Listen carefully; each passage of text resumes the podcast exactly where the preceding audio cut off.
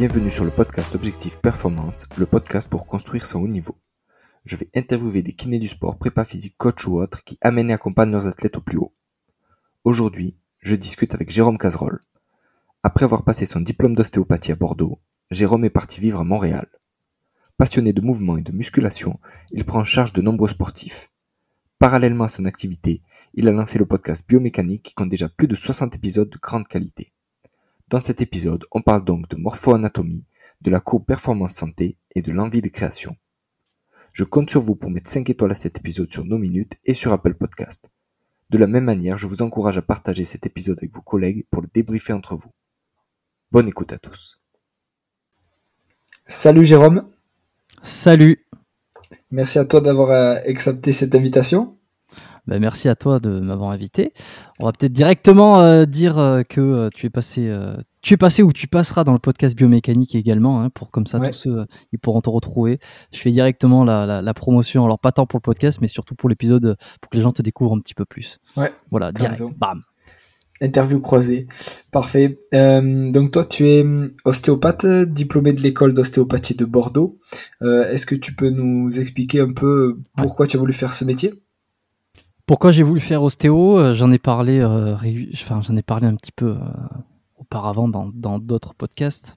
Moi, j'aimais bien l'idée de soigner, enfin soigner ou en tout cas apporter une solution à un problème douloureux euh, avec ses mains, sans passer, enfin avec ses mains de, par la thérapie manuelle, euh, par euh, la globalité aussi. c'est difficile d'entrer comme ça, d'entrer, de répondre à cette question-là parce qu'on est tellement plongé au quotidien, au jour le jour dans ce qu'on fait, qu'on parfois on en oublie pour quelle raison on l'a fait et quelle est, la, quelle est la raison initiale pour laquelle on s'est lancé dans une profession. Je pense que tous les auditeurs qui écoutent, qui ont une profession, que ce soit dans le milieu du sport, de la thérapie ou quoi que ce soit, euh, si ça fait quelques années qu'ils pratiquent et qu'ils sont dedans, euh, ils en ont. Parfois, on, oublie la raison pour laquelle on s'est lancé. Donc, il faut toujours mm. aller creuser, aller essayer de se remémorer euh, les moments où on s'est lancé là-dedans. J'avais raconté que au départ, moi, je voulais mon, ambition quand je suis sorti du lycée, c'était de la chirurgie. Tu vois. D'accord. Je sais pas pourquoi. Alors, c'est toujours manuel. Hein. Je pense que j'ai toujours eu un attrait pour le côté un peu manuel. j'ai toujours aimé un peu bricolé ou euh, enfin pas bricolé mais euh, travailler avec les, mains, tu vois, les trucs un petit peu créatifs, tout ça.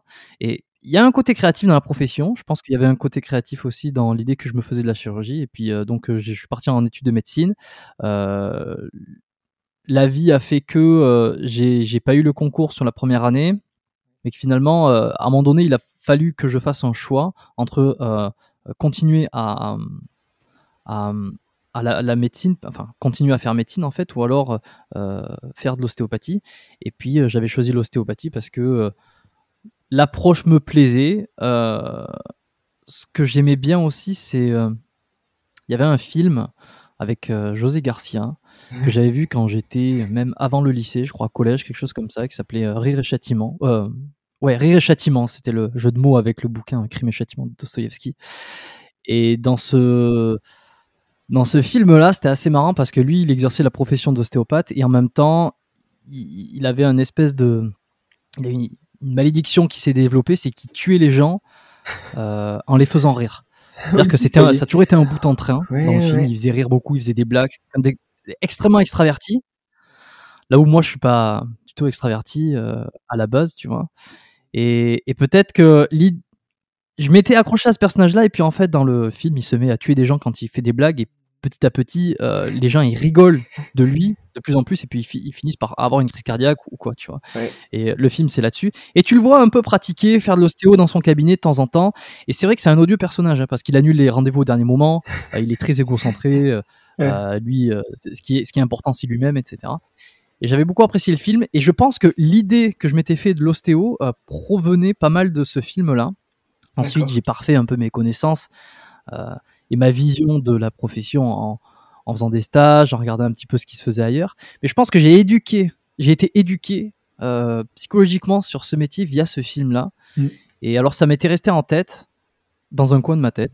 Et puis ensuite, quand j'ai dû faire le choix donc de poursuivre en, médecine ou aller en, école de d'ostéo, euh, eh ben j'ai fait le choix de l'ostéo parce que j'ai mis l'idée de voilà le, euh, pour ceux peut-être qui se lancent dans l'ostéo, faire craquer, euh, mm. trouver l'endroit où il a mal, où la personne a mal, et, expliquer euh, grâce à des manipulations. Quand tu démarres dans la profession, enfin quand tu démarres dans les études que tu sais pas trop, il y a un côté, euh, il y a un côté hyper magicien, tu vois. Mm, Donc ça me plaisait bien d'avoir cette espèce de pouvoir, de développer ce pouvoir de, de, de, soigner, guérir ou en tout cas apporter une aide grâce à mes mains et grâce à, cette compréhension que les gens n'ont ne, pas a priori. Voilà, je ne sais pas si ça répond à la question. Ah, c'est top. Et hum, alors pourquoi justement l'école de Bordeaux en particulier? Il faut savoir que je suis né à Dax. Ma ville, euh, je suis né à Dax, euh, donc qui est dans le sud-ouest, dans les Landes plus précisément. Et en réalité, euh, la ville la plus proche pour faire ses études supérieures après le lycée, c'était Bordeaux. Euh, donc moi, euh, le concours de médecine, je l'ai fait à Bordeaux et tout naturellement, en fait, euh, l'école d'ostéopathie, qui, parce que je me suis renseigné sur les différentes écoles. Hein, c'est vrai que à mmh. l'époque, il y avait, il y avait pas mal de débats sur quelles écoles étaient qualitatives, avaient, avaient des bons profs, etc. Je sais qu'il y en avait au, au niveau de la côte basque aussi, qui est certaines étaient un peu moins réputées. Je veux me mettre personnado, je sais pas s'il y en a qui nous écoutent, qui ont fait des, études d'ostéo euh, sur la côte basque, hein, évidemment. Euh, ça se trouve ils sont très bons, ça se trouve ils sont très nuls aussi, je sais pas. Et euh, donc non non, c'est naturellement que, que je suis que je suis resté là-bas parce qu'il y avait une école qui était réputée qui s'appelait à l'origine le COS, qui faisait partie du réseau donc COS parce que c'était COS Bordeaux, il y avait un COS Paris, un COS Nantes, je crois. Aujourd'hui, je crois que tout ça a bien changé. Je suis pas sûr que le COS COS euh, continue d'exister parce qu'ensuite l'école a, fusionné avec une école de Toulouse. Enfin bref, tu sais, les trucs administratifs et, euh, et décisions comme ça, ça, on ça, nous concerne. Enfin, on, ça nous passe un petit peu au-dessus du cigare tant que la formation euh, nous paraît adéquate, enfin, nous, nous paraît intéressante et, qualitative. Donc voilà, non, c'était juste que je suis resté à Bordeaux parce que j'avais démarré les études à Bordeaux et que ça, c'était le plus proche.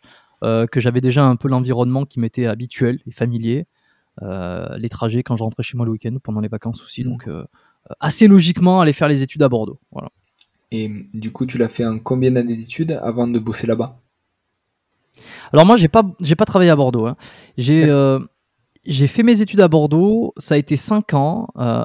Aujourd'hui, ça a changé, mais lorsque moi je faisais les études, on était diplômé à partir de la troisième année, mais l'école proposait et insister sur le fait de se former sur 5 ans. C'est-à-dire que le cursus complet était de 5 ans, mais à ce moment-là, donc dans les années 2010, euh, si tu veux, la loi faisait qu'on pouvait être diplômé d'ostéopathie au bout de la troisième année. Il, fallait avoir fait trois années, donc euh, c'était le, le, le, euh, le musculo. On, voyait tout ce qui était physiologie, anatomie, base, et puis traitement ostéopathique généraux, musculo-squelettique. Voilà, grosso modo, c'était ça. Et à la troisième année, on était diplômé. Et ensuite, ils insistaient fortement pour qu'on continue les deux années supplémentaires parce que euh, le cursus n'était pas censé être complété euh, d'un point de vue euh, ostéo, en fait, hein, où il manquait tout ce qui était crânien et viscéral. Ce que l'organisation n'était pas hyper bien faite sur les différentes matières parce qu'en fait, bon, le crânien, moi, ça m'a jamais intéressé. Je, je m'en mm. contrefous. Enfin, j'ai essayé de m'y intéresser jusqu'au moment où j'ai vu que ça m'y intéressait pas et que ça me cassait les, les glinches. Donc, Mais en tout cas, pour tout ce qui est viscéral et on va dire les chaînes, les approches et, l'expérience et l'expérimentation que tu peux développer pendant les deux années qui, suivaient était hyper importante. Je pense qu'aujourd'hui, euh, les matières sont beaucoup moins segmentées comme, euh, comme ça a été le cas, tu vois. C'est-à-dire qu'ils font le, crânien et, le, tout ce qui est l'approche viscérale est beaucoup plus intégré euh, dans les premières années. Et tout ça, je trouve ça très bien. Ça évite d'avoir des, des ostéos qui sont qui ont une seule vision et puis de découper un petit peu trop les, les matières comme ça. Donc, euh, donc voilà, moi j'ai été diplômé euh, au bout de la troisième année. J'ai continué euh, comme honnêtement 99% des étudiants ont continué jusqu'à la fin jusqu'à la jusqu'à la cinquième année où là on avait tout vu et puis on était et puis même là encore avec toute la clinique parce que la, clinique pédagogique commence à partir de la troisième année où c'est là où en fait tu commences à traiter des patients dans les locaux de la clinique sous supervision d'un professeur d'un assistant tu es en groupe. Tout ça c'est très bien encadré. Et c'est à partir de la troisième année où tu commences à prendre en charge des vrais patients, tu vois.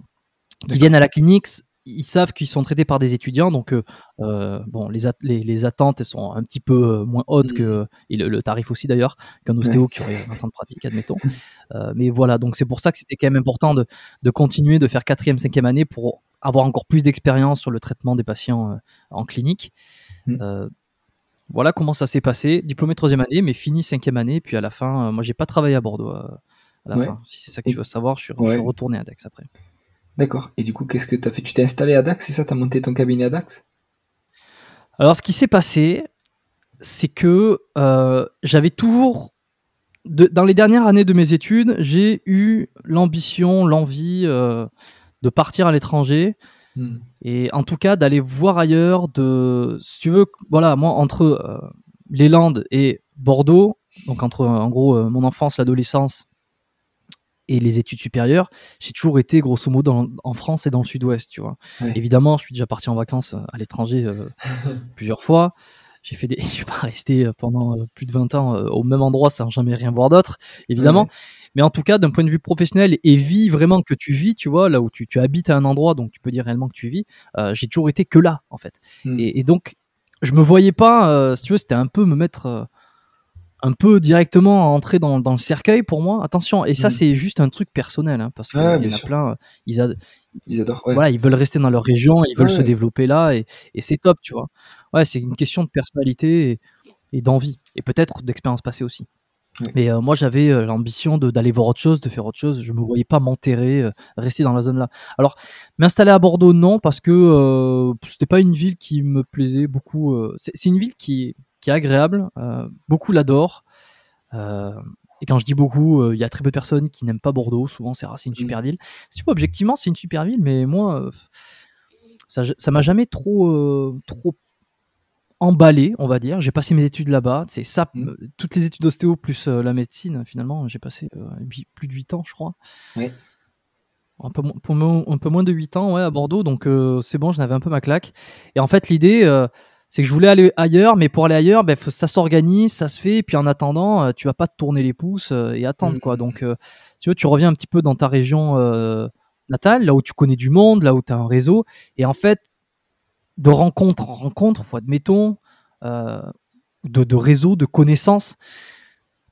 J'avais un ami à mes parents qui euh, ouvrait, euh, qui avait qui avait construit un bâtiment pour justement louer, sous-louer, enfin pas sous-louer, mais louer des bureaux professionnels et médicaux justement. Tu vois, il avait, il avait, il avait construit un, truc où il y avait des appartements, mais également au premier, enfin pour au premier étage, au, au rez-de-chaussée, il y avait des locaux spécialisés pour que ça soit euh, euh, des, des, kinés ou ostéo, quoi que ce soit. Et en fait, j'ai eu l'occasion de eh ben, prendre un bureau là et me dire voilà, euh, je sors des études, je vais, il faut que je commence à bosser, il faut que je commence à me faire la main, à tester ce que j'ai appris pendant mes études. Et puis, il faut se lancer à un moment donné, tu vois. Quand tu es étudiant, tu as toujours cette sensation que tu vas être étudiant à vie ou que, mmh. que tu es tranquille. Euh, que tu as le temps, les choses se passent et à un moment donné, tu te dis euh, bon ben maintenant il, faut y aller quoi. Je veux dire, on est dans le truc, il faut il faut bosser. Enfin, il faut bosser. Eh ouais, faut se lancer quoi. Donc euh, c'est ce que j'ai fait. J'ai loué un bureau. On était quelques orthophonistes. J'étais le seul ostéo et j'ai commencé à bosser là, voilà. Et et en fait quelques mois après, donc alors pendant mes débuts, je commençais à me renseigner sur comment. C'est assez paradoxal, hein, c'est contradictoire. C'est que je m'installe d'un côté, mais d'un autre côté, j'essaie de, de fuir l'endroit, tu vois. c'était ce que c'était ce que j'avais envie. Et je regardais, ça fait longtemps que je voyais un peu le Canada, euh, que je voyais que là-bas les diplômes ils étaient reconnus, euh, que ça parlait français, euh, que c'était c'était loin. Vraiment l'envie aussi d'aller de l'autre côté de l'Atlantique me plaisait d'être du côté un peu américain, en tout cas Amérique du Nord. Et, voilà, donc j'ai fait une demande de visa. Euh, puis en fait, tu dois attendre euh, d'être tiré au sort pour présenter réellement ta demande. Euh, donc en fait, si tu veux, j'ai fait ma démarche pour aller à l'étranger, enfin pour partir, en même temps que je m'installais, je m'installais à mon compte dans les Landes, quoi. Voilà comment ça s'est passé.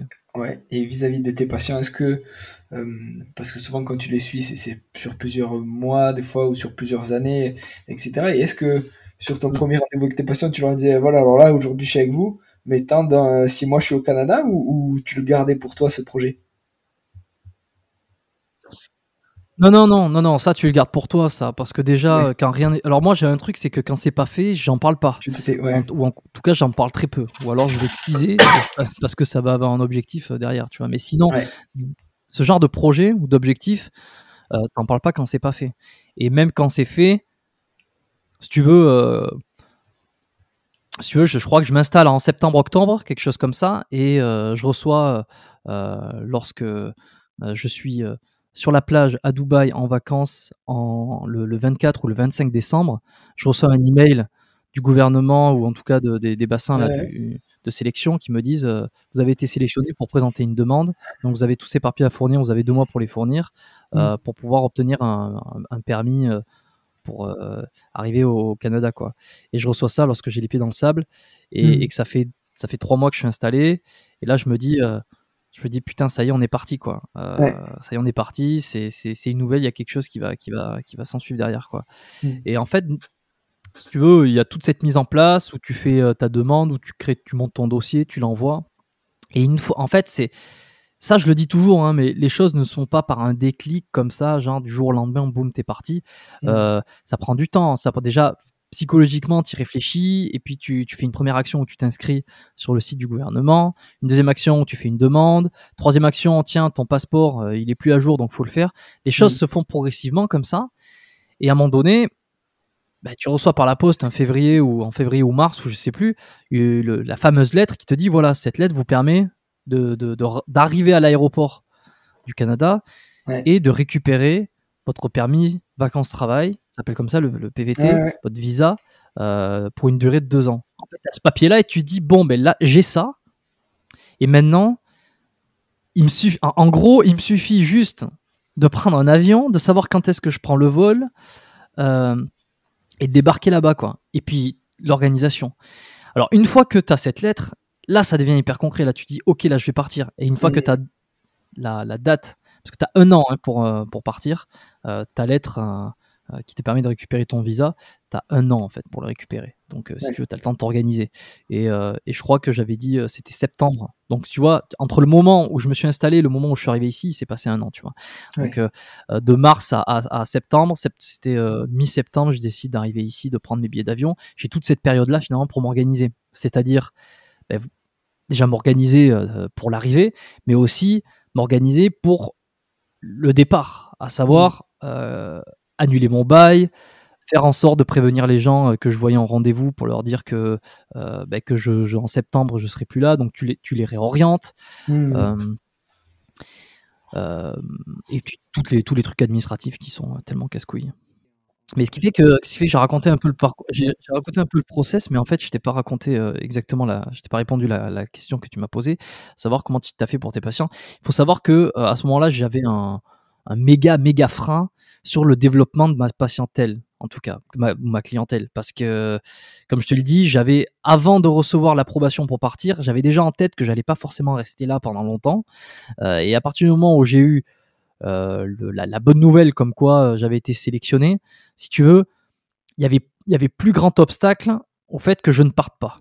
Donc je savais que j'allais partir. Donc si tu veux, j'étais un gros frein. Je faisais zéro communication. Il faut savoir qu'à l'époque aussi, euh, j'étais, j'étais comment complètement ignare de, de, de, de développement d'une activité. Tu sors des études, tu connais rien et tu t'inscris à deux trois pages jaunes et tu as un peu cette, ce syndrome de l'imposteur aussi où finalement tu te montres pas et t'oses pas te montrer. Et, et c'est, limite, tu es content d'avoir des gens qui viennent te voir, mais de notre côté, quand ils viennent pas te voir, tu es content aussi parce que euh, tu as cette espèce de, de, de, dualité en toi où euh, tu as, peur de prendre des rendez-vous, mais en même temps, euh, tu as envie d'avoir des rendez-vous. C'est très particulier, mais ce qui fait que je développais mon, je développais pas mon ma patientèle donc j'avais j'avais pas énormément de gens euh, qui venaient euh, en cabinet euh, par semaine si tu veux c'était vraiment tranquille. Et puis quand j'ai su que je partais que j'étais dans le process de partir bon ben là là si tu veux c'était tranquille quoi. J'ai pas eu à gérer tu vois quand tu es juste ostéo le, bon, ça, j'en ai déjà parlé, j'en reparlerai forcément, mais le démarrage est toujours très compliqué. Et, et c'est ensuite tout ce que j'ai fait ici qui a été qui a, été utile pour se développer, mais ce que j'ai fait en France, c'était très peu. Donc en fait, j'ai pas eu besoin, euh, j'ai pas, j'ai pas fait une communication sur des milliers de personnes pour leur dire que je m'en allais, quoi. D'accord. Et pourquoi tu as choisi justement le Canada par rapport à d'autres pays? Tu vois, tu as cité le fait que c'était euh, francophone, que c'était euh, l'Amérique du Nord. pourquoi cette partie-là et pourquoi l'Amérique du Nord qui, qui t'a attiré en particulier? Je pense que déjà, le fait de vouloir partir assez loin, il y avait l'idée derrière de d'être complètement indépendant, mais indépendant de tout. Euh, donc ça, ça, ça a été, ça a fait partie des choix. Euh, il faut savoir que en dehors de ça, je pourrais me dire, bah tiens, je pars aux États-Unis, admettons, ou je pars en Australie. Ça, c'est des, destinations que j'avais regardées. Hein, je m'étais renseigné, mais en fait, en Australie, c'est trop compliqué. Parce que je crois que déjà, il faut un niveau d'anglais qui est, euh, qui est incroyable, qui est même pas juste fluently, quoi. Tu vois, c'est, mm. faut, faut, être vraiment très fort sur les termes techniques, etc. Et puis, tu as des tests. Euh, et puis ils avaient réduit les quotas, il me semble. Donc euh, j'avais un peu laissé tomber l'Australie. Les États-Unis, c'est impossible juste en, tant qu'ostéopathe parce que le diplôme là-bas, il est. Euh, c'est pas là, il n'y a pas d'équivalence en fait. Il faudrait tout refaire. ou alors il faudrait pratiquer comme comme thérapeute, enfin un titre qui est non contrôlé, puis et puis, puis attention à, à faire ce que, pas trop faire d'ostéo. Euh, enfin, en tout cas, pratiquer l'ostéo sans le titre d'ostéo, mais le problème c'est que si tu te fais choper, tu te fais virer. Euh, et puis très compliqué. L'idée aussi de, de recommencer à zéro, euh, l'idée de, de un peu le, ce fantasme que beaucoup ont, tu vois, et de partir à un endroit où tu connais personne, de tout reconstruire et puis de, de tout redémarrer à zéro avec en étant qui t'as envie d'être. Non pas que été bridé là où j'étais avant, hein, mais je pense à un moment donné, tu t'enfermes tellement dans, mm. dans qui tu es, qui, qui, comment on te voit, comment tu, tu dois agir. Euh, bon, c'est pas un podcast sur la philo, donc on va zapper tout ça et on va directement aller à l'essentiel. Ce qu'il me fallait, c'était euh, un pays euh, où je pouvais euh, parler français. C'était un avantage en fait pour moi de me dire. je veux, enfin voilà, ça va être plus simple. Tu vois, déjà que je me casse, je vais tout laisser tomber, puis je me barre ailleurs avec avec rien et enfin avec rien, avec de, quoi survivre évidemment, hein. mais euh, euh, en redémarrant de zéro. Donc il faut que je puisse parler français quand même. Donc il y avait la Belgique, il y avait ça me, ça me, ça me plaisait pas du tout. Enfin, ça me, je voulais pas partir en Belgique, je voulais pas partir en, en Suisse. J'ai regardé un petit peu la Suisse, tout ça, mais ça me paraissait trop encore France, tu vois. Moi, je voulais vraiment aller ailleurs, quoi. Et en fait, tu te rends compte qu'il n'y a pas, il y a pas de. Il y a, un peu les dom-tom, tout ça, euh, intéressant. Il fait beau toute l'année, tout, tu vois, c'est cool. Tahiti, un collègue qui était là-bas, mais bon, voilà, c'est après c'est très communautaire aussi. Beaucoup de gens se connaissent, et puis quand, quand tu es un peu le, débutant qui arrive, euh, enfin le, l'étranger qui arrive, c'est peut-être un peu plus difficile de, de se faire euh, de se faire une place. Je sais pas. Et puis et puis c'est surtout que j'avais en tête donc le, Canada, le Québec, la partie francophone, avec Montréal.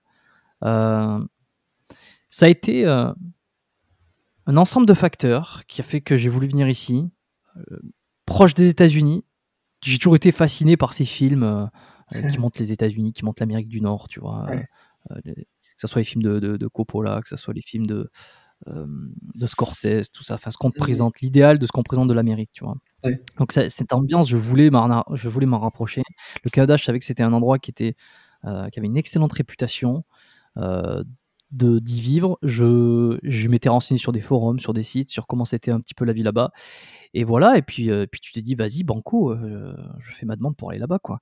Donc, le, et puis le fait d'être, euh, d'avoir un, diplôme qui était reconnu, c'est ça aussi qui était hyper important. C'est reconnu, en tout cas, un moyen de passer une équivalence. Donc, si tu veux, ça m'a tiré d'un point de vue géographique, d'un point de vue style de vie.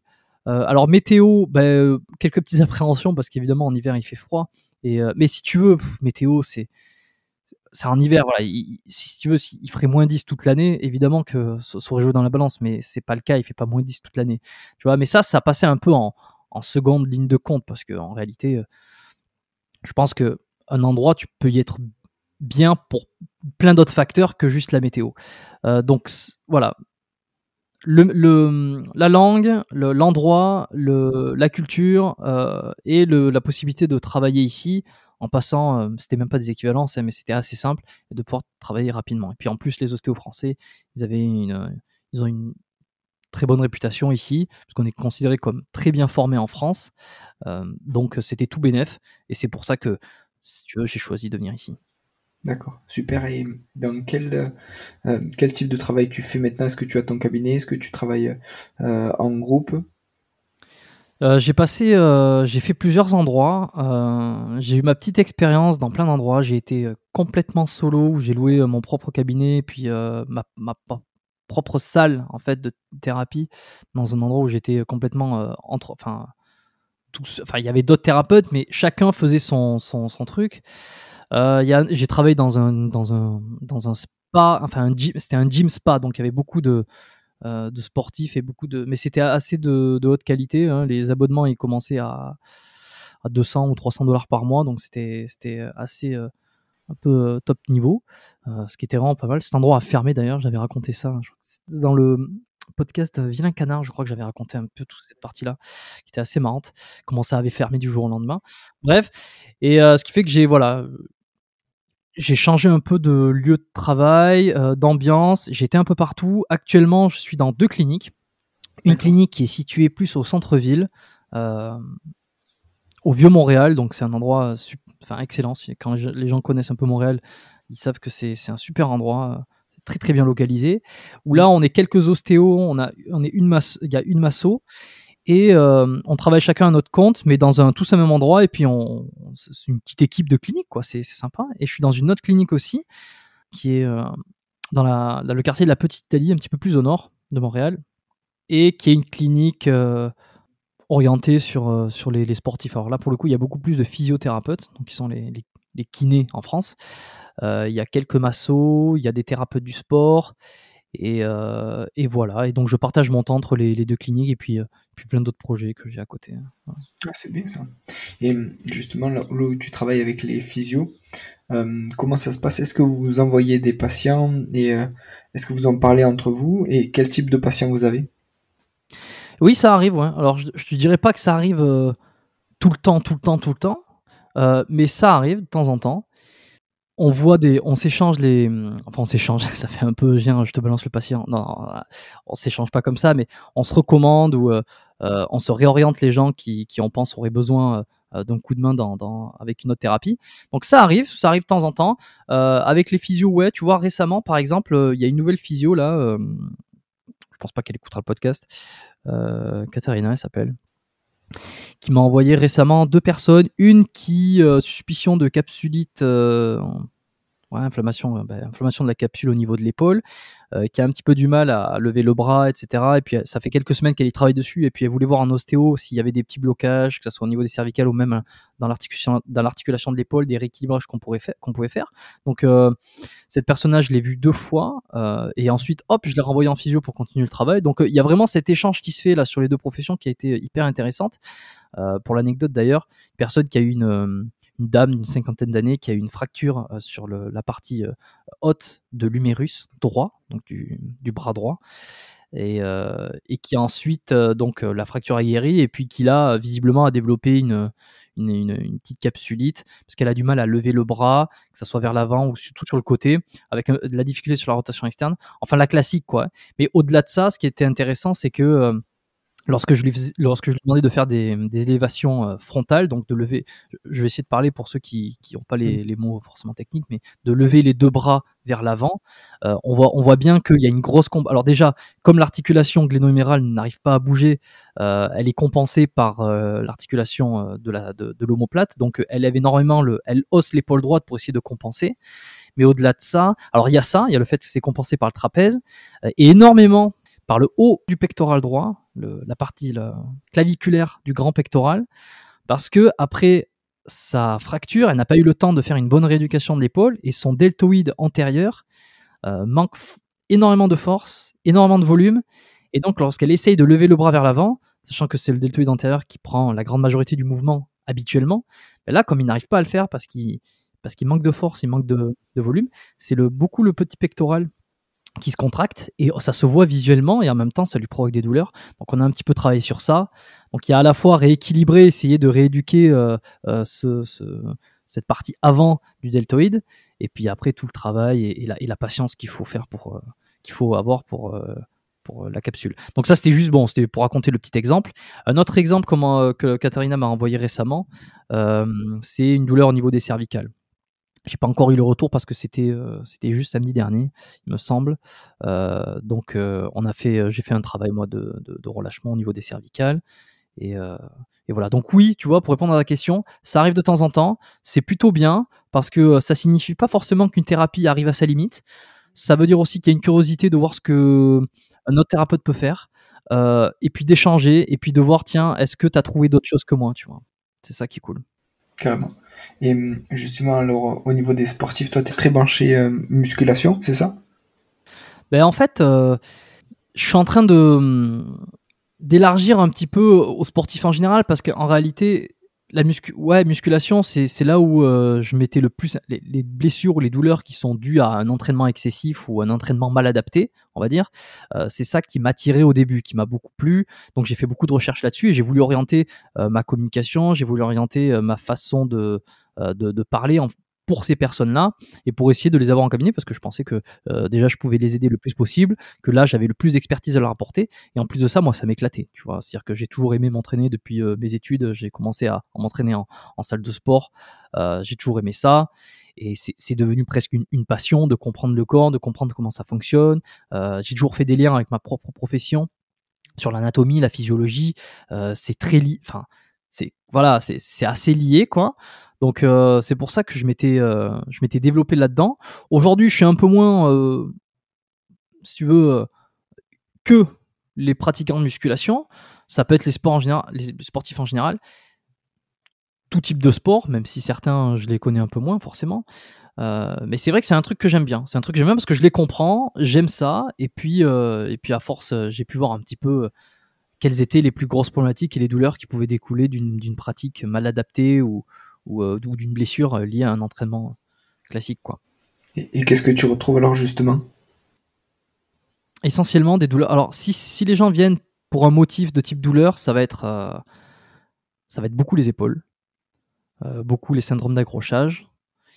en dehors d'une douleur à l'épaule type accrochage ou alors une, ou alors une tendinopathie ou, ce genre de choses, ça va être beaucoup la posture parce que les, exercices de, euh, réalisés sont soit pas très bien réalisés, puis après on le voit tous en, salle de sport hein, généralement, euh, ils sont ils sont pas très bien réalisés, donc quand c'est mal exécuté, au pire on se blesse, au mieux on accentue un déséquilibre, euh, ou alors le choix des exercices, le choix du programme n'est pas adapté, donc il y a des problèmes de posture qui se mettent en place, et voilà c'est ils ont l'impression de certaines personnes ont l'impression de s'entraîner, de faire bien les choses, mais en fait ils aggravent plus ou moins leur posture. Tu vois, c'est beaucoup trop de tension dans l'avant des épaules, euh, dans les petits pectoraux, pas assez de travail de dos. C'est vrai que surtout quand on débute, on, on, travaille pas un, muscle qu'on ne voit pas, le dos, et pourtant c'est hyper important de travailler le dos, de bien rééquilibrer euh, entre les tirages et les, et les, développer. Euh, les genoux de temps en temps, mais les genoux, moi, je les retrouve plutôt sur euh, des personnes qui redémarrent de la course à pied. Tu vois Et euh, plus que sur des personnes qui font de la musculation classique. Euh, le bas du dos, le bas du dos aussi, ça arrive. donc voilà, je dirais un petit peu la posture parce que les, programmes sont mal équilibrés, les problèmes aux épaules, les cervicales de temps en temps aussi, mais c'est très souvent lié aux épaules et à la posture d'ailleurs, et le, bas du dos on va dire c'est ce que je retrouve majoritairement euh, sur euh, ceux qui pratiquent la musculation et qui ont, des douleurs. Quoi. Et, justement, alors sur une séance euh, type, est-ce que ça t'arrive de leur demander qu'ils te fournissent leur programme et pour voir avec eux ben, ce que peut-être ils font mal ou, ou ce qu'il faudrait faire Ou est-ce que au, final tu vas dans leur salle ou chez eux ou dans leur salle de gym ailleurs pour leur montrer ce que serait mieux de faire ou, ou pas? Non, je ne me déplace pas euh, jusqu'à leur salle de sport, ou jusqu'à chez eux, ou même jusqu'à dans leur lit. Non, pas. non, je, ne vais pas jusque là dans le, la personnalisation. Ouais, il faut t'investir. Ouais, ouais, bah, j'ai une limite à l'investissement que je peux donner si tu veux. Ou alors dans ce cas-là, il va falloir qu'il falloir que je monte euh, grandement les tarifs pour, aller jusque là. Euh, par contre, un truc que je fais, c'est que c'est certain que je leur demande toujours comment ils s'entraînent, euh, bon, alors en ce moment, c'est tous les tous les salles de sport sont fermées ici, donc forcément, euh, j'essaie d'avoir des informations sur déjà est-ce qu'ils continuent à essayer de s'entraîner un peu chez eux et quelles alternatives ils ont trouvé. Mais habituellement, si on enlève Covid, euh, que les salles de sport sont sont ouvertes et que c'est quelqu'un qui s'entraîne, je lui demander combien de fois il y va par semaine et quel est son entraînement grosso modo? Je vais pas aller dans sa salle de sport pour voir comment il s'entraîne. Si. La plupart du temps d'ailleurs je peux avoir, en fonction de ce qu'il me dit, une petite idée de la qualité de son entraînement d'un point de vue exécution d'exercice. Ça, ça, se, ça se ressent. Au bout d'un moment, ça se ressent. Tu sais si le mec fait bien les choses ou pas. Évidemment, tu peux, tu peux te tromper. Je mise pas euh, uniquement sur euh, l'idée que je peux m'en faire. Je vais lui demander quel est son programme, à quelle fréquence il y va, quel exercice il fait, comment il s'organise. Et ça va me donner une, vision d'ensemble. Et en fonction de ce qu'il me dit, très souvent, euh, voilà, je vais capter ce qui est à modifier et après, il faut pas non plus, euh, tu sais, euh, euh, l'ultra spécialisation, c'est bien, mais tu te rends compte qu'il y a des conseils de base. les gens ne sont pas des experts hein, de manière générale. Hein. Mm. Ceux qui s'entraînent et qui veulent un physique esthétique, veulent prendre un peu de muscle, être un peu fort et dire qui sont pas professionnels et qui n'ont pas une carrière là-dedans, ce ne sont pas des spécialistes en fait. Et il y a des conseils qui sont basiques qui toi te paraissent basiques, tu te dis ouais mais euh, ça, tu dis ça, euh, c'est hyper simple. Mais ouais mais ces petits trucs hyper simples, les gens tu leur apprends un truc. Tu vois, il y, a quelque chose. Nous ça nous paraît évident de dire tu vois il faut faire, il faut faire autant euh, d'exercices de poussée que d'exercices de tirage, au moins autant. Pourquoi? Ben Parce qu'on va être aussi fort en poussée qu'en tirage. Ça va éviter d'avoir des déséquilibres musculaires. Après, tu peux aller encore plus en profondeur sur ça, hein, donner des exercices précis, dire qu'il faut tirer avec le coude comme ceci, comme cela. Tu peux commencer à, à, branler les mouches comme ça si tu as envie.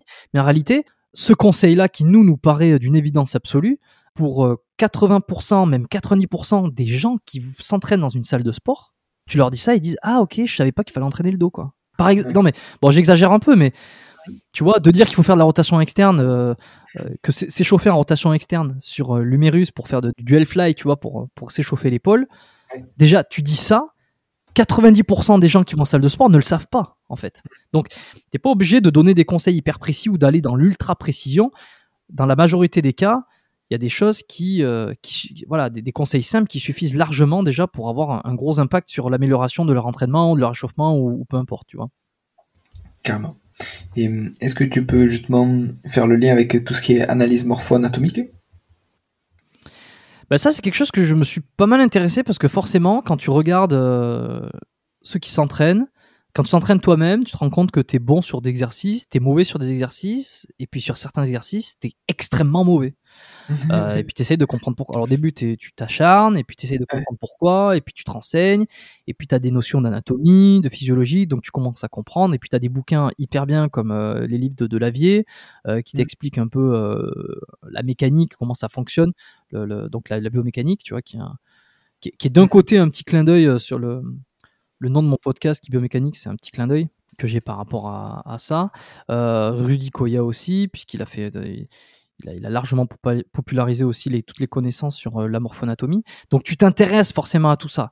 Et ensuite, tu te rends compte que des fois, d'un point de vue ostéo, de la technique elle-même que je peux faire, elle va pas nécessairement suffire. Si tu veux, je peux travailler sur ton épaule, essayer de libérer des tensions et rétablir une mobilité. Euh, en dehors de ça, si derrière tu vas à la salle de sport et que tu fais un exercice qui n'est pas hyper adapté et qu'en plus tu l'exécutes, enfin qui est pas adapté à ta morphologie et qu'en plus tu l'exécutes mal, euh, finalement euh, mon traitement n'aura que très peu d'effet, si ce n'est aucun. Donc tu finis par te dire, ok, on va essayer de potentialiser mon traitement, potentialiser mon approche et essayer de l'améliorer en ayant des conseils qui vont être adaptés par rapport à la morphologie. Et là, c'est là où tu t'intéresses à la morphologie de chacun. Tu dis, tiens, Là, il y a des personnes qui ont des segments plutôt longs, d'autres qui ont des segments plutôt courts. Il y en a qui sont longilignes, il y en a qui sont brévilignes. Il y en a qui ont des muscles longs, il y en a qui ont des muscles courts. Euh, mm. Et puis, euh, on est tous différents, même sur un même individu. Il va avoir des muscles longs euh, sur le côté droit et un muscle un peu plus court du côté gauche. Je vais prendre un exemple très simple qui est le mien. Je sais que j'ai un, un biceps droit qui est plus long que le gauche. Qu'est-ce que ça veut dire concrètement? Ça veut dire que à gauche, mon tendon qui s'insère au niveau de mon coude, l'intérieur de mon coude, est beaucoup plus long que le droit. Ce qui fait que quand je force des deux côtés, il y a à gauche, le corps musculaire est beaucoup plus petit. Bon, un muscle long, un muscle court, c'est ça en fait, c'est en fonction de la longueur de son corps musculaire et de son tendon. Donc si tu veux, quand tu comprends que tu as des différences anatomiques, et ça, je pense qu'on a bien été aiguillé quand euh, on, étudie l'anatomie, c'est qu'on appelle ça des variants anatomiques. Il y a des mmh. personnes, va savoir pourquoi, ils ont on appelle ça une cote surnuméraire. Ça, ça a un impact sur le traitement, sur la manière dont ils se tiennent. Il y a des personnes qui vont avoir des, des variants atomiques, par exemple, sur l'angle que peut faire un, os par rapport à, un autre. Je pense au valgus du bras. Il y en a, ils ont un valgus beaucoup plus marqué que l'autre. Et en fait, toutes ces variantes et toutes ces différences, si à un moment donné tu veux euh, bien faire les choses, il va falloir les prendre en compte dans ton entraînement. Voilà. Et si tu veux adapter un entraînement à sa morphonatomie, c'est ça. C'est tout simplement ça. C'est si tu as les bras qui font 46 mètres de long euh, et que tu as une cage thoracique qui est toute petite, si tu veux, si je te fais un dessin ou que je t'explique simplement en te montrant, sur un podcast c'est très compliqué, mais si je te le montre, tu vas très vite comprendre que faire un développé couché va te demander énormément d'efforts. Hmm. Parce que tu vas avoir une grande amplitude de mouvement et qu'en plus de ça, si, si en plus tu n'as pas les bonnes insertions musculaires en fonction, tu risques un surétirement, tu risques de te blesser. Euh, si tu veux, à partir d'un certain poids, la courbe bénéfice-risque commence à être à, ton désavantage. Donc ça, c'est des choses à comprendre. Et euh, ben, je l'ai un petit peu intégré à mes conseils. Et puis, euh, c'est ben, voilà, ce qui a fait que euh, j'ai aimé la morphonatomie. Et puis, je l'ai prise en compte dans, ma manière de voir les choses. Et du coup, justement, est-ce que tu vas orienter tes patients vers certains exercices où tu sais qu'ils vont performer et qu'ils vont pouvoir progresser entre guillemets en, pleine santé et sans risquer de, trop se faire mal?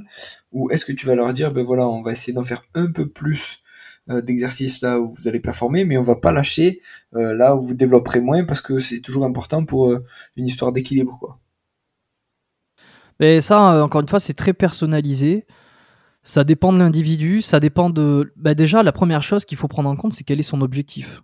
Est-ce que lui, c'est de se maintenir en forme, être dans la longévité, euh, donc là, on est plutôt généralement entre la personne qui a entre 40 et 50 ans, qui ne vise pas d'aller à Mister Olympia, euh, qui n'a pas envie de faire des concours et qui en fait s'entraîne régulièrement pour se maintenir, pour être en forme et, euh, pour, pour lutter contre l'effet à la fois de la gravité et de la vieillesse. Donc si tu veux, cet objectif, il est complètement différent d'un jeune qui a, qui a 22 ans, qui a la tête brûlée et qui va absolument avoir les pectoraux de Schwarzy, quoi, tu vois. Donc déjà, ça, faut le prendre en compte. Qu'est-ce qu'il veut? Parce que si tu donnes, des conseils ou des, des, une à suivre euh, qui est complètement inverse à ce que veut la personne, de toute façon, elle n'appliquera jamais. Tu vois, je pense que ça, tu es très bien placé pour le comprendre et pour le et pour l'avoir vécu aussi en tant que kiné. Euh, c'est que tu es obligé un petit peu de rentrer dans la tête de la personne avec qui tu discutes mm. pour lui donner des conseils qui vont être adaptés, qu'il va pouvoir faire. Si tu veux, je préfère donner un exercice d'étirement ou de, mobilité, euh, un seul, que je suis sûr qu'il fasse, plutôt qu'un, mais, mais qui n'est pas parfaitement optimal, plutôt qu'un donner trois qui serait beaucoup plus optimal, mais je sais qu'il les fera pas. Tu vois, donc c'est une question aussi de s'adapter par rapport à l'objectif de la personne. Donc effectivement, ben, ça m'arrive, euh, ça peut m'arriver de dire, euh, euh, évite, s'il n'y a pas d'intérêt particulier, je lui dis arrête cet exercice-là et fais celui-là à la place pour voir. Et puis tu reviendras me dire comment c'est dans, dans, un mois, admettons. Tu vois, on, se refait un suivi dans un mois et tu, tu viendras me dire comment c'est. Et puis si tu veux développer ça, euh, tu vois, moi je te, je te, conseille d'éviter ça, surtout en fonction de 1, ta morphologie, de 2, les blessures que enfin les, douleurs que tu as actuellement. Euh, voilà, ça tu l'oublies, euh, ou alors tu le mets un petit peu de côté et puis tu vas faire plutôt ça à la place, à la place, et tu vas voir, tu mets même un peu plus de volume là, etc. Ça, ça fait pas de moi un coach, ça fait pas de moi un personal trainer qui fait un programme, ça fait de moi quelqu'un qui va recommander ce qui me semble être le meilleur à la fois pour sa santé et à la fois pour ses objectifs de performance. Les deux, à un moment donné, finissent par se croiser. C'est que tu ne peux pas être. Euh, euh, alors, je crois fermement que au bout d'un moment, la performance, euh, il y a une certaine limite, dépasse, enfin, croise la courbe de la santé. C'est-à-dire que tu peux être performant et en pleine santé jusqu'à un certain niveau. Si tu veux aller au-delà au niveau de la performance, ta santé va être mis de côté. Euh, ça, c'est ce que je crois fermement. Donc, c'est pour ça que j'essaie de personnaliser toujours les conseils que je vais donner. Et les deux euh, exemples que tu as euh, évoqués tout à l'heure sont valables, en fait. Il n'y a pas l'un ou l'autre, c'est, enfin, il n'y a pas l'un absolu ou l'autre absolu. C'est l'un et l'autre, et ça dépend des cas. J'aime bien ce que tu dis sur la courbe performance santé, c'est-à-dire que quand tu vises une performance extrême, c'est là où tu, tu, vas, entre guillemets, prendre des risques aussi sur ta santé, du coup, c'est ça? Oui, c'est ça. Bah, c'est tout est question d'objectif. Euh, tout est question d'objectif, de ce que tu veux. Tu, tu ne peux pas avoir le beurre, l'argent du beurre euh, et le cul de la crémière, comme on dit. Ça serait super, hein moi j'aimerais beaucoup avoir euh, tout ça. Et, et, puis tout le monde aimerait avoir tout ça, mais, mais tu te rends compte qu'à un moment donné, si tu veux être hyper performant, admettons sur un mouvement, il va falloir pratiquer ce mouvement et il euh, va falloir euh, mettre de côté d'autres mouvements. Donc déjà, tu vas pas être performant peut-être partout. Tu vois, être bon partout, je sais pas, moi je je, je connais pas.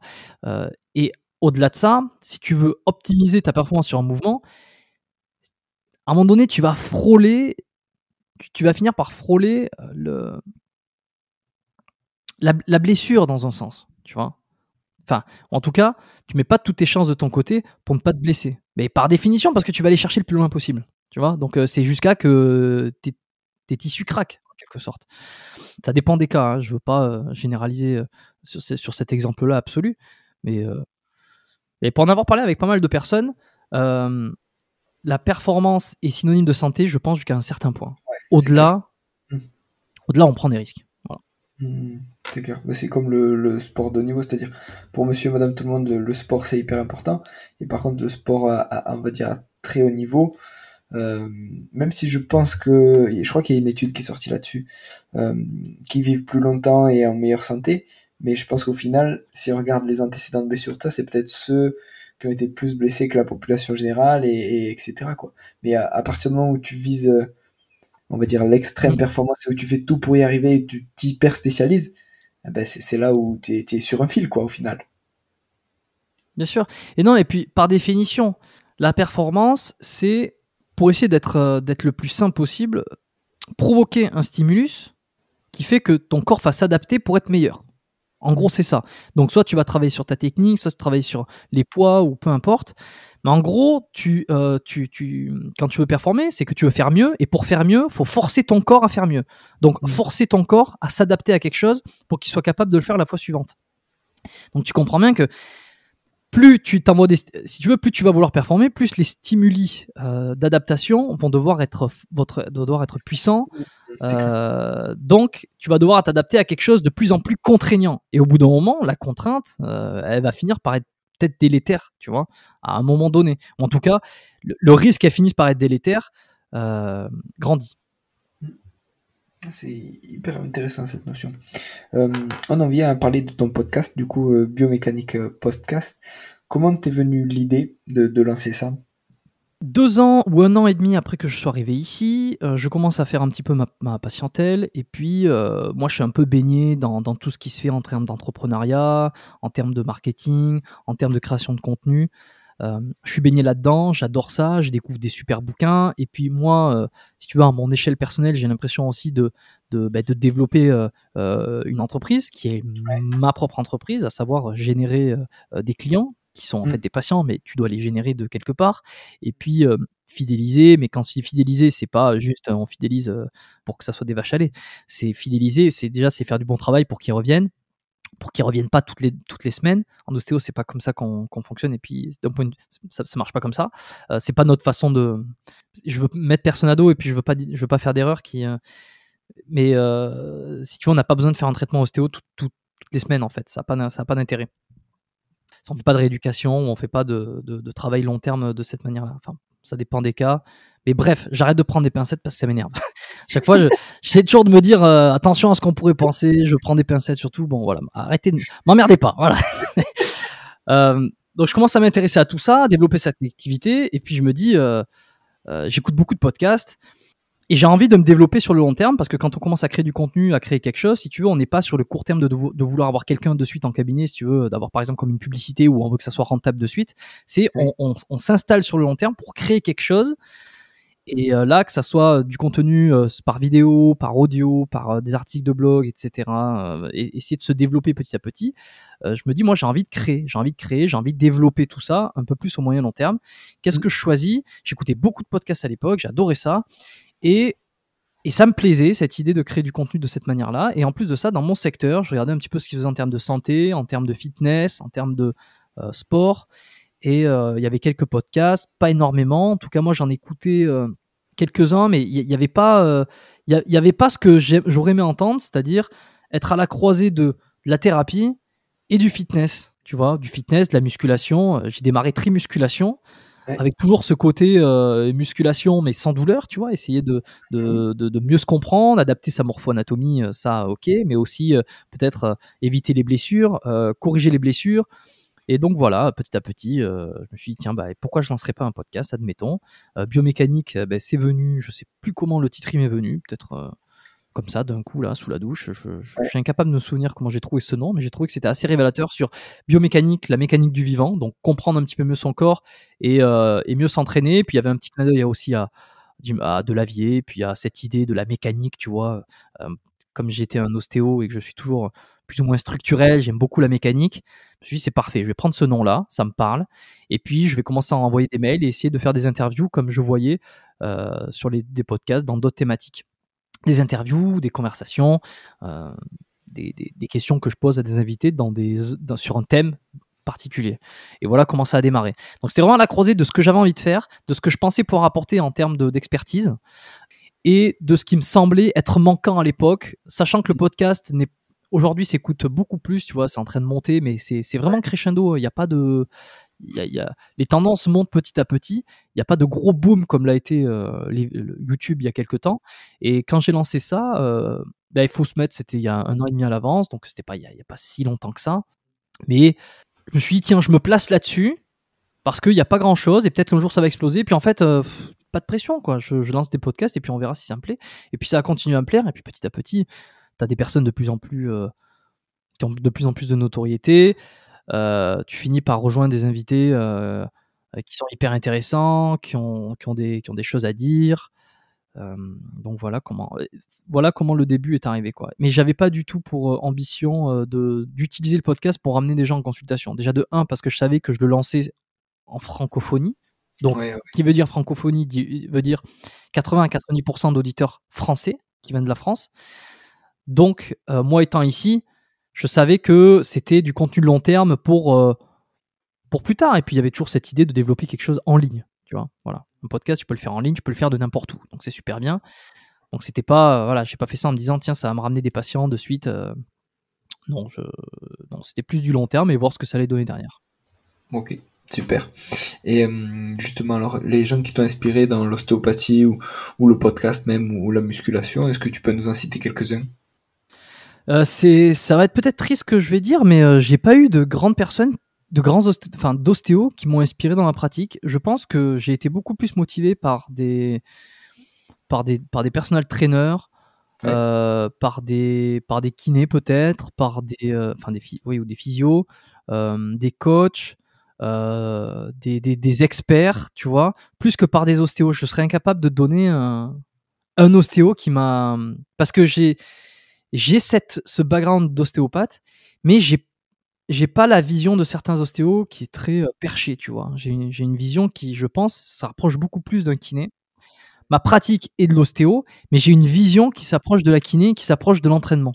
même de préparateur physique. Sans, sans, faire de la préparation physique sans avoir les outils ni les skills pour ça, j'ai une vision qui s'approche beaucoup plus de ça. Et un objectif, moi perso, pour mes patients, qui s'approche davantage de la remise en mouvement et, mmh. euh, et, euh, et l'adaptation et la, la, la, performance, etc. Tu vois. Donc je pense que en termes d'entraînement, euh, les livres de Lavier et Gundil m'ont beaucoup aidé parce que ça m'a ouvert l'esprit sur plein de choses. Ça, comme beaucoup hein, d'ailleurs. Hein. Donc, la méthode de Lavier, 1, 2, 3. Euh, qui, qui, qui, a le mérite d'être lu pour comprendre énormément de choses. Euh, Rudy Koya de Superphysique, je le suis depuis très longtemps, mais ça j'en ai déjà parlé à maintes et maintes reprises. m'a beaucoup inspiré aussi sur la façon de s'entraîner, de, de, planifier ses entraînements et de, de voir la morpho-anatomie. Euh, ça, ça m'a, ça m'a motivé, ça m'a inspiré moi dans ma pratique et dans ma vision. En termes de sportif encore, je pourrais t'en citer plein, mais euh, si tu veux, Christophe Cario, énormément aussi. Euh, alors ça, ça a vraiment été à la croisée entre l'entraînement et la santé, la posture. Ça m'a, j'ai beaucoup aimé euh, Christophe Cario ce qu'il a fait, notamment son livre euh, Un corps sans douleur. Tu vois, ça m'a, ça m'a beaucoup inspiré et influencé dans ma dans ma thérapie. Mmh. Il y en a d'autres, hein, je, suis, je suis désolé, là j'en oublie comme ça parce que, parce que je n'ai pas préparé. En termes de podcasteur, après, ça sera pas dans le milieu du sport et de la santé. Je sais pas si ça t'intéresse. Ouais, ouais, vas-y, vas-y, dis-nous toujours. Euh, moi, j'ai été beaucoup inspiré par Marketing Mania, Stan Leloup de Marketing Mania, qui faisait des super podcasts euh, que je recommande à tous ceux qui sont intéressés par le marketing et le business. Euh, ça, ça a été une de mes premières grosses, grosses influences sur le podcast. Et beaucoup plus récemment, Mathieu Stéphanie, ce qui fait sur que, ça, que ça soit soit la Martingale, son podcast sur les finances perso, ou sur Génération Do It Yourself, qui sont podcasts euh, phares sur euh, l'entrepreneuriat, euh, startup, et, etc. Lui m'inspire énormément là depuis quelques mois. Enfin, quand je dis qu'il m'inspire, c'est que j'aime beaucoup ce qu'il fait et puis ça me, ça, ça motive quand je vois les, les, ce qu'il a atteint avec le podcast, c'est assez incroyable. Donc, donc ça. Puis j'ai plein d'autres podcasts. Là, ça me vient pas. Je vais pas regarder mon écran parce que ça va durer une heure. Et au niveau des livres justement sur la performance, le sport ou des livres qui t'inspirent, on a parlé donc de, de vieille Gundil, de Rudy, de Cario. Est-ce qu'il y en a d'autres qui te viennent à l'esprit? Alors des livres sur santé, santé sport, santé Julien Vénesson, faut le lire. Ça faut, faut lire les bouquins qu'il a écrits, notamment le l'assiette de la force et paléo nutrition, je crois. Je suis désolé si j'ai si j'écorche les titres.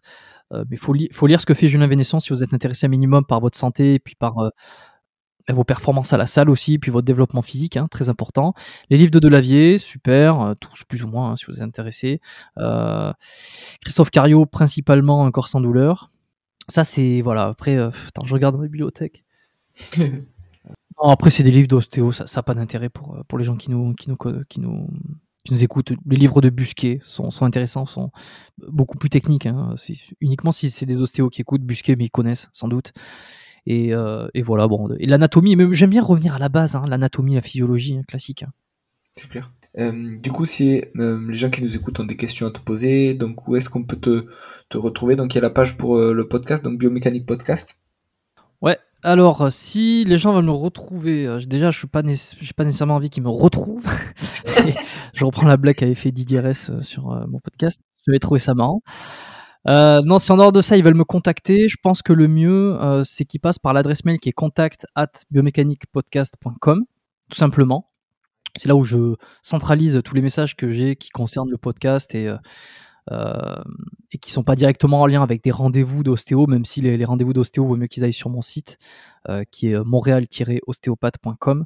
Comme ça, ils auront, ils sont exactement où aller, où cliquer pour prendre rendez-vous en ligne en fonction des deux cliniques.